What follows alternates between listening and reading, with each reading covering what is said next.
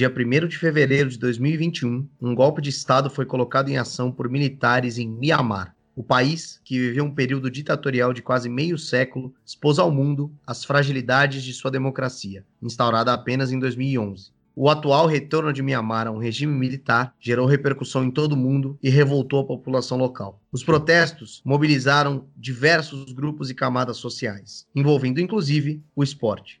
Os jogadores da seleção masculina de futebol de Mianmar, por exemplo, já afirmaram que não vão representar o país enquanto a democracia não for restabelecida. Eles se juntam às manifestações nas ruas, nas principais cidades do país. Como a gente cansa de falar aqui nesse podcast, política e esporte se misturam sim ainda mais diante de uma situação extrema como essa. O episódio 35 do Bola na Agulha traz o panorama atual de Mianmar, para explicar os detalhes do golpe militar e contar um pouco da trajetória política recente dessa nação asiática. Vamos também falar da história esportiva de Mianmar, a visão dos atletas acerca do golpe, além de tentar entender quais os impactos desse acontecimento para o cenário esportivo do país.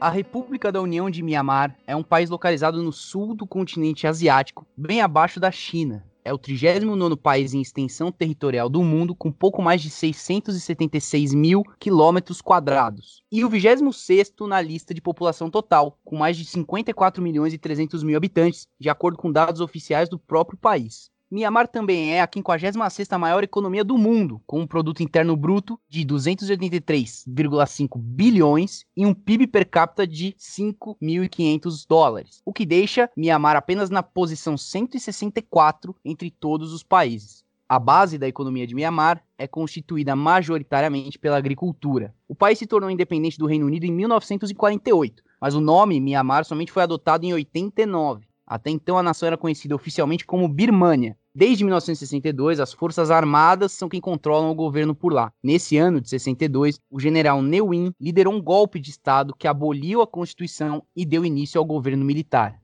Já em 1990, foram realizadas eleições parlamentares vencidas pelo partido de oposição aos militares, a Liga Nacional pela Democracia, com a sigla LND. Só que os militares se recusaram a entregar o poder. Depois de dois anos, em 1992, a secretária-geral desse partido, a Liga Nacional pela Democracia, a Aung San Suu Kyi, ganhou o Prêmio Nobel da Paz. E a gente vai falar mais dela ao longo do podcast, porque ela é uma peça importante do que está acontecendo agora em Myanmar. Em 2011, o país iniciou, enfim, o processo de democratização. Na teoria, chegou ao fim a ditadura, que perdurava por 49 anos. Só que o governo continuou sendo formado quase que integralmente por militares. É importante pontuar que lá o exército está em todas as instâncias do poder, sendo a instituição mais importante e determinante do país. Em 15 de março de 2016, Tin Kyu-ah, da Liga Nacional para a Democracia, foi eleito o primeiro presidente não militar do país desde o golpe lá de 1962. Pouco depois, em abril de 2016, a Aung San Suu Kyi assumiu o cargo recém-criado de conselheira do Estado, que é algo semelhante à função de um primeiro-ministro de Myanmar. A gente chega então aos dias atuais. Em novembro de 2020, foram realizadas novas eleições em Mianmar, que determinaram a composição do parlamento do país. O Liga Nacional pela Democracia elegeu 83% das cadeiras. Foram 346 para o partido e apenas 25 para o PSDU, Partido da Solidariedade e Desenvolvimento da União, apoiado pelo Exército. Diante do resultado, militares e oposicionistas passaram dois meses alegando fraude, fruto de, abre aspas, enormes irregularidades no pleito, fecha aspas. No dia 1 de fevereiro, pouco antes da primeira sessão do parlamento eleito em 2020, o exército prendeu líderes governistas, incluindo o presidente do país, Kiao, e a conselheira Aung San Suu Kyi.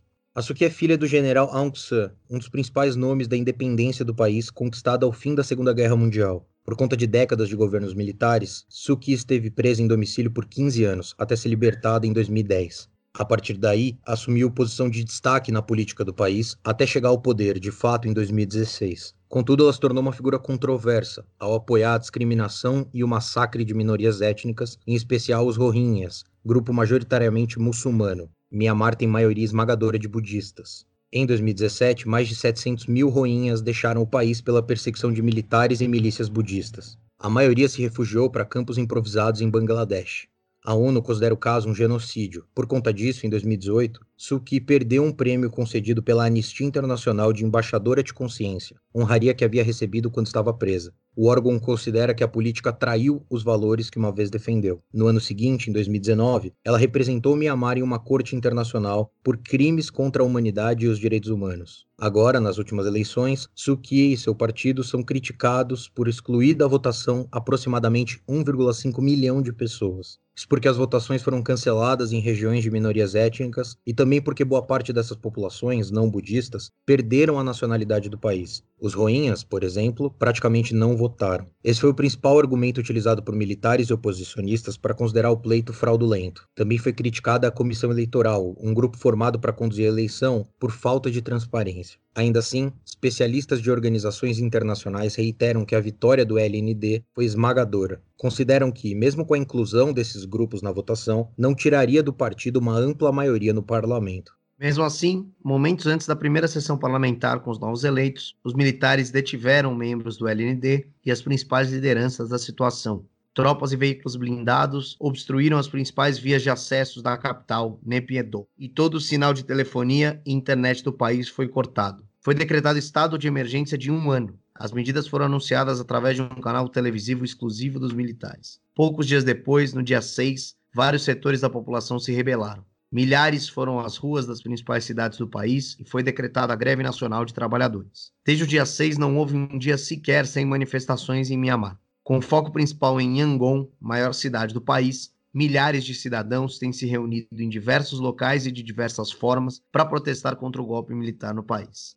As passeatas normalmente são acompanhadas de bandeiras vermelhas e fotos da líder política Aung San Suu Kyi e com pedidos de liberdade e democracia. Trabalhadores, professores, estudantes, monges budistas e o movimento LGBTQ e outros tantos grupos sociais têm feito parte dos protestos. Ativistas e membros do LND, partido de Suu Kyi, têm conduzido as falas de libertem nossa líder e se junte ao CDM, que é a sigla dada ao movimento de desobediência civil. Essas falas são muito comuns, assim como referências à Revolução Safron, movimento liderado por monges budistas em 2007 contra a ditadura militar da época. Líderes daquele movimento também fazem parte das manifestações de agora. Há também gestos de desobediência, como parar uma quantidade grande de carros em um cruzamento e abrir o capô dos motores como se os veículos estivessem quebrados. Também há diversas categorias de trabalhadores iniciando greves, algumas delas com o intuito de bloquear serviços de transporte, como o ferroviário. Em muitos elementos, especialmente simbólicos, a presença de símbolos jovens é bastante massiva. É comum ver nas ruas o gesto com os três dedos para cima, característico da série Jogos Vorazes. Também há muitas pessoas fantasiadas de super-heróis, como o Batman. Uma matéria do Myanmar Times relata vencedoras de concurso de beleza protestando com suas tiaras e faixas de Miss. Jovens em piscinas infláveis com placas de protesto e até noivas vestidas a caráter na rua, nas manifestações. Um jovem manifestante relatou que a intenção é ser criativo para trazer mais atenção ao movimento por democracia. E como seria natural, o golpe de Estado também refletiu no esporte e nos esportistas do país. Mas antes da gente falar um pouco mais sobre a repercussão nessa camada da sociedade, vale a gente fazer aqui um breve resgate da história esportiva de Mianmar. A gente pode considerar o desempenho de Mianmar na história dos Jogos Olímpicos como discreto. O Comitê Olímpico do país foi fundado em 1946 e reconhecido internacionalmente no ano seguinte. A primeira participação em Olimpíadas de Verão, ainda com o nome de Birmânia, aconteceu na edição de Londres em 48. Vale dizer também que a nação jamais esteve presente nos Jogos de Inverno. Enfim, desde 1948, Myanmar sempre disputou as Olimpíadas de Verão, com exceção de 1976 em Montreal, quando não compareceu por opção própria. O país asiático jamais conseguiu uma medalha nos Jogos, o mais próximo que já chegou foi em Sydney 2000, com a levantadora de peso Kai Chi-win, que ficou no quarto lugar na categoria até 48 quilos. Já na última edição do evento, que foi no Rio de Janeiro em 2016, Miamar enviou uma delegação com sete atletas, um atleta a mais do que nas outras duas Olimpíadas anteriores, em Pequim e Londres. Só que é importante pontuar que seis desses sete atletas que foram para Rio 2016 conseguiram a vaga através de convites. Apenas o atirador Yetun Naung se classificou de fato por mérito próprio para os torneios de pistola de ar de 10 e 50 metros. Apesar disso, não foi ele que teve o melhor desempenho do país nos Jogos Olímpicos. A San Yu He surpreendeu na competição de tiro com arco, eliminou duas adversárias e foi perder só nas oitavas de final do torneio para uma atleta da Coreia do Sul que depois se sagraria campeã e levaria a medalha de ouro. Com relação a outros esportes, o mais popular entre a população miamarense é o futebol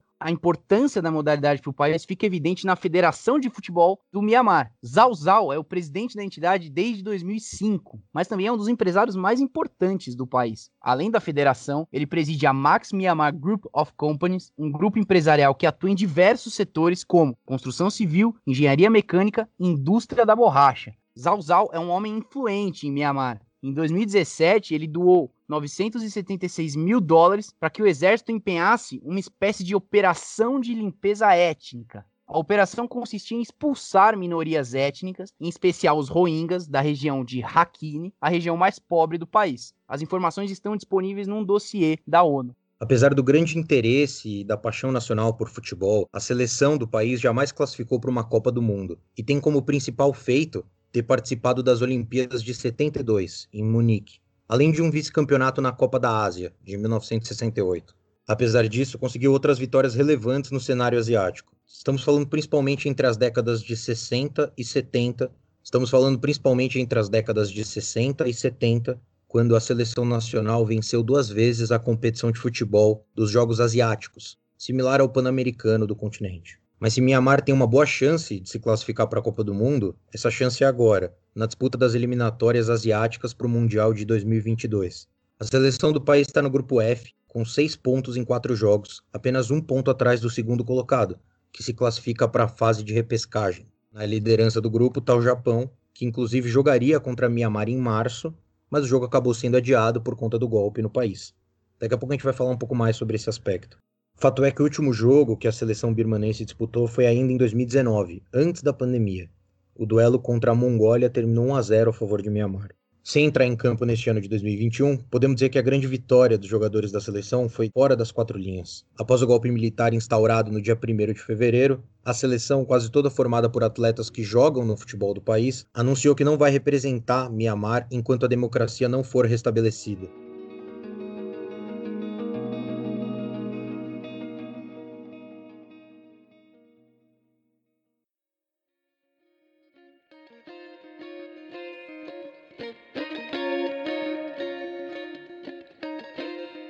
Bom, como dissemos, os esportistas também são parte importante das manifestações que estão acontecendo contra o golpe no país. No dia 10, a Seleção Nacional de Bodybuilding de Mianmar foi às ruas, vestida com trajes e tênis de treinamento, acompanhada de torcedores e carregando faixas de protesto ao regime instaurado pelos militares. Um porta-voz desses atletas declarou que, apesar de a categoria não se envolver muito com política, a deposição de um governo democraticamente eleito é inaceitável. O porta-voz também disse que, abre aspas, esse protesto vai mostrar à comunidade internacional qual é o desejo da comunidade fisiculturista ao redor do país. Fecha aspas. E no futebol, claro, não foi diferente. Como a gente já disse, os atletas da seleção de Mianmar anunciaram que não vão representar o país enquanto a democracia não for restabelecida. Muitos, inclusive, se juntaram aos protestos nas ruas. Em Yangon, maior cidade da nação, eles tiveram a companhia de mais de 700 fãs dos principais clubes da Inglaterra. Essas pessoas compareceram com camisas do Manchester United, do Chelsea, do Liverpool, do Tottenham, entre outros. Entre os atletas que se pronunciaram durante os protestos, Chiao Zin Tet, goleiro da equipe nacional de futebol, que justificou o boicote aos jogos da seleção. Abre aspas. Queremos uma verdadeira democracia. Todos nós estamos avançando e não faremos essas coisas que nos fazem dar passos para trás. É por isso que não vamos jogar pela seleção nacional. Já os torcedores presentes na manifestação levaram diversos pôsteres anti-golpe carregados de bom humor, enquanto marchavam do centro de Yangon até a embaixada britânica. O intuito deles é de que seus times favoritos e a Inglaterra no geral deem atenção à crise política urgente de Myanmar. É o desejo, por exemplo, de Zarni Maung, um torcedor do Liverpool de 30 anos, que afirmou que gostaria que os ingleses os ouvissem e soubessem o que está acontecendo em Myanmar. E entre as mensagens dos torcedores, algumas faixas chamavam a atenção. Um deles, vestindo uma camisa do Manchester United, segurava um pôster declarando: Não quero ditadura, só quero troféus. O outro segurava um outro pôster dizendo: Nós pensávamos que o VAR era uma piada, mas este golpe militar é a verdadeira piada. E aí vale lembrar que Myanmar, antiga Birmânia, foi colônia inglesa. E também por isso, a Premier League, primeira divisão de futebol da Inglaterra, e a seleção inglesa de futebol tem muita visibilidade por lá, inclusive colecionando legítimos torcedores. Né? Um relato da jornalista Sarah Burke deixa bem explícita essa relação entre miamarenses e o futebol inglês. Durante a Copa de 2010, segundo ela, a população se juntava em pubs e bares para acompanhar os jogos da seleção. Nesse torneio, a Inglaterra acabou parando nas oitavas de final. Também são frequentes os programas sobre futebol em Mianmar que deixam de lado as disputas locais para debater o que de mais importante acontece no mundo da bola do país europeu. O campeonato inglês é o que mais mobiliza a nação asiática, tanto que é transmitido pela Skynet, uma emissora inglesa, em solo miamarense.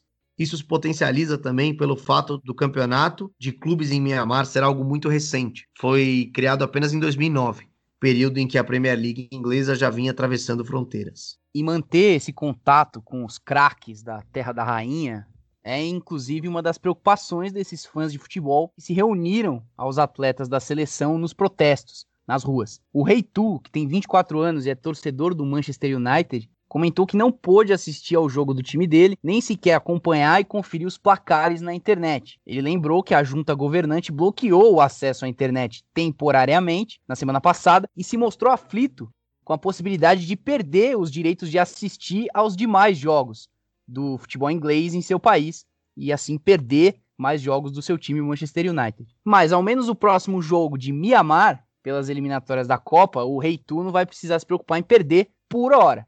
Isso porque hoje, dia 19 de fevereiro, dia que a gente está gravando esse podcast, a Confederação Asiática de Futebol acatou o pedido da Federação de Mianmar e adiou a partida que a seleção do país faria com o Japão pelas eliminatórias da Copa de 2022, como a gente até falou aqui, né? O jogo aconteceria no dia 25 de março e a princípio o outro jogo da rodada entre Tadiquistão e Mongólia foi mantido para essa mesma data.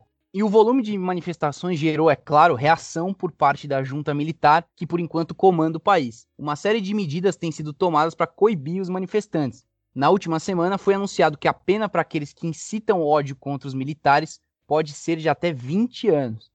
Além disso, em muitas regiões a polícia está sendo substituída pelas forças armadas e veículos blindados rondam as cidades. Muitos são recebidos com gritos e buzinaços. A Organização das Nações Unidas, a ONU, demonstrou preocupação com o fato de que a 77ª Divisão de Infantaria do Exército esteja presente na contenção dos manifestantes, essa divisão, em específico, das Forças Armadas de Mianmar é mal vista por organizações internacionais de direitos humanos por reprimir violentamente manifestações, incluindo a Revolução Saffron, e por liderar as ações contra o povo Rohingya em 2017. E antes da gente terminar esse nosso bloco principal, é legal a gente atualizar os ouvintes sobre as últimas informações que a gente tem e vem lá de Mianmar. Primeiramente, os militares anunciaram na última terça-feira, dia 16 de fevereiro, que vão ser feitas sim novas eleições no país. O anúncio foi feito em uma entrevista coletiva, a primeira concedida desde a tomada do poder. Apesar disso, ainda não foi determinada uma data para essa nova votação. O general Zhao Mintung garante que a junta militar não manterá o poder por muito tempo. Já nessa sexta-feira, dia 19, houve a primeira confirmação de morte desde o início da repressão contra os protestos. A vítima foi um manifestante de 20 anos baleado pelas forças de segurança de Myanmar na semana passada e que acabou falecendo no dia 19. Enquanto isso, a repercussão mundial é bem grande. Ainda no dia 18, os governos do Reino Unido e do Canadá impuseram sanções aos militares de Myanmar. A comunidade internacional exige a restauração da democracia e a libertação de todo mundo preso pelo regime até agora, um número que chega a quase 500 pessoas. Os Estados Unidos também já sinalizaram possíveis sanções caso o governo militar permaneça. Importante ressaltar que já houve sanção dos Estados Unidos ao governo militar de Myanmar. Sob a presidência de Barack Obama, o governo norte-americano atuou para que houvesse as eleições de 2011, que encerraram o período de regime militar. E é justamente por esse longo período em que os militares governaram Myanmar que é possível tirar algumas conclusões. Uma delas diz respeito à defesa das minorias étnicas do país, não há garantia ou perspectiva nenhuma de que essa defesa não passe de mera retórica política para justificar a retomada à força do poder pelos militares. É, e vale dizer também que o regime democrático vigente antes do golpe tinha problemas. E que não cabe a nós defender a Aung San Suu Kyi ou o Partido Democrático. Como a gente já disse aqui antes, o papel dela na defesa dos direitos humanos parece estar em um passado distante, né? E a atuação dela enquanto governante está longe da atuação enquanto ativista premiada por promover a paz. No âmbito do esporte, a gente pode também refletir sobre a influência do futebol inglês em Mianmar. A Premier League inglesa é talvez o campeonato nacional mais difundido no planeta. Mas no país do Sudeste Asiático, o alcance ele se dá de outra forma, a influência é maior ainda. Até pelo fato do futebol local estar longe da elite mundial e pela proximidade histórica entre Mianmar e Inglaterra. A população acompanha, torce e se reúne para assistir o campeonato inglês e a seleção inglesa. Basta ver as reações fanáticas e até inusitadas de torcedores ao momento político delicado do país se preocupando mais com a possibilidade de perder a transmissão das partidas do seu time do que necessariamente com a restauração da democracia ou não. Por fim, vale a gente observar o que vai acontecer com a seleção de Mianmar, que anunciou o boicote e logo depois teve o jogo contra o Japão adiado. A equipe vem brigando pela vaga na repescagem da Copa do Mundo do Catar em 2022, algo que poderia ser histórico, já que o país nunca participou de um Mundial. A gente também vai ficar de olho na situação política do país como um todo. De que maneira os manifestantes vão continuar ao redor do território e a possibilidade de novas eleições ou do desfecho desse golpe militar em Mianmar.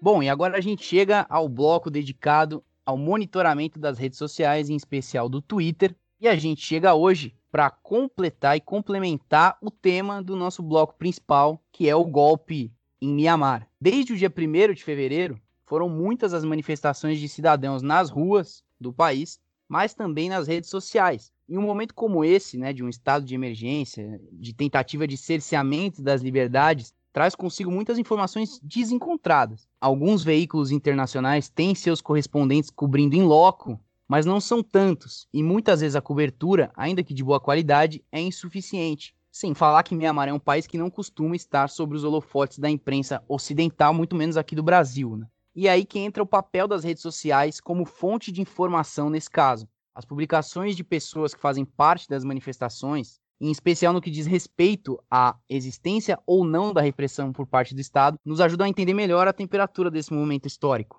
E aí, a título de curiosidade, né, as principais hashtags que foram levantadas no Twitter ao longo desse período foram a hashtag Justice for Myanmar, ou seja, justiça por Myanmar, e a hashtag What's Happening in Myanmar, o que está acontecendo em Myanmar. Foram hashtags que apareceram bastante até como forma de informar mesmo, de divulgar uma primeira informação a pessoas que não faziam nem ideia do que estava acontecendo, de que tinha um golpe em vigor nesse país do sul da Ásia.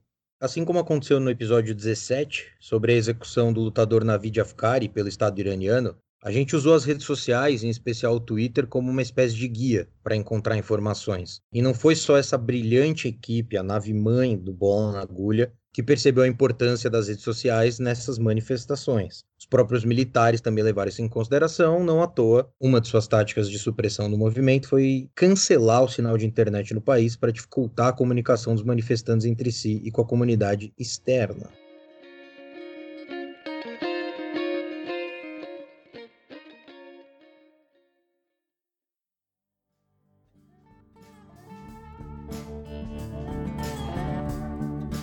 Bom, então é isso. O episódio 35 do Bola na Agulha apresentou um tema brilhante. Se você quiser saber mais sobre o assunto, procure outras fontes, procure fontes que complementem o que foi falado aqui. O intuito era justamente trazer um pouco da relação do esporte com essas manifestações, como teve relação com várias outras manifestações ao longo da história. É com esse pensamento final, com esse pensamento para concluir tudo que foi dito aqui, que eu passo a palavra para o Guilherme, depois de agradecer o Álvaro e de lembrar a audiência que hoje é o dia do esportista. Parabéns aí para você que é esportista, conhece algum esportista ou gosta de algum esportista, é o dia dessa pessoa. Parabéns, Guilherme, também, que é um grande esportista. Sem dúvida nenhuma, é, sou um grande esportista, um grande atleta. Fico muito feliz de ter chegado até aqui, mais uma edição do Bola na Agulha, esse podcast que tomou nossos corações, e de ter chegado sem que fosse feito nenhum trocadilho infame com Mianmar, o que é mais importante. Por fim, antes de passar a palavra para o rei da voz, Álvaro Logulo Neto, eu vou só deixar uma dica musical, é, um sertanejo que o Álvaro gosta bastante, do cantor Daniel Me Amarrei. Ah, esse aí eu sou fã, cara, eu gosto, gosto bastante.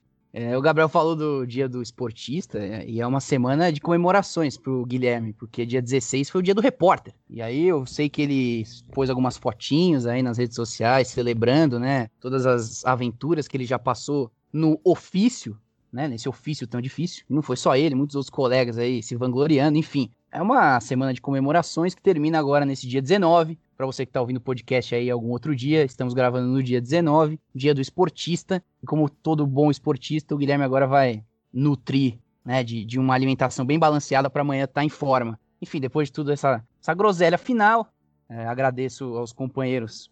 É, eu gosto bastante quando o programa tem essas pautas geográficas, históricas, enfim. Espero que a audiência também goste. E se você que está ouvindo aí até o final gosta do que a gente faz aqui, peço para vocês irem até as nossas redes sociais e seguir a gente por lá também, dar essa ajuda a mais pro Bola na Agulha com a arroba Bola na Agulha. Só que tem um A só entre o N e o G, viu? Lá no Twitter, no Instagram, no Facebook. Também pode ir no nosso canal do YouTube e, claro, nos outros tocadores de podcast, o que você preferir. Como diria Gabriel, a gente só não tá no TikTok. E eu espero que isso continue por algum tempo. É isso. Concordo 100% com o que você acabou de dizer. E ainda gostaria de reiterar mais uma vez: se você quer realmente ajudar o Bola na Agulha, além de curtir as nossas grandes redes sociais, você pode participar da nossa campanha de financiamento coletivo lá pelo PicPay. Isso, você baixa o aplicativo, vai na lupa, coloca lá Bola na Agulha, você vai encontrar o nosso perfil. Nosso perfil tem vários planos com valores mensais que você pode escolher de acordo com as suas possibilidades, de acordo com a sua vontade, e você ajuda mensalmente com o podcast. Todo o dinheiro que a gente arrecadar lá vai ser revertido para o podcast, unicamente. Acho que é isso. Todos os avisos foram dados. Se alguém tiver algum abraço para dar no final do programa hoje, está liberado. E eu encerro aqui a minha participação. Quem quiser dar o um abraço pode se pronunciar e abraçar virtualmente alguém. Forte abraço.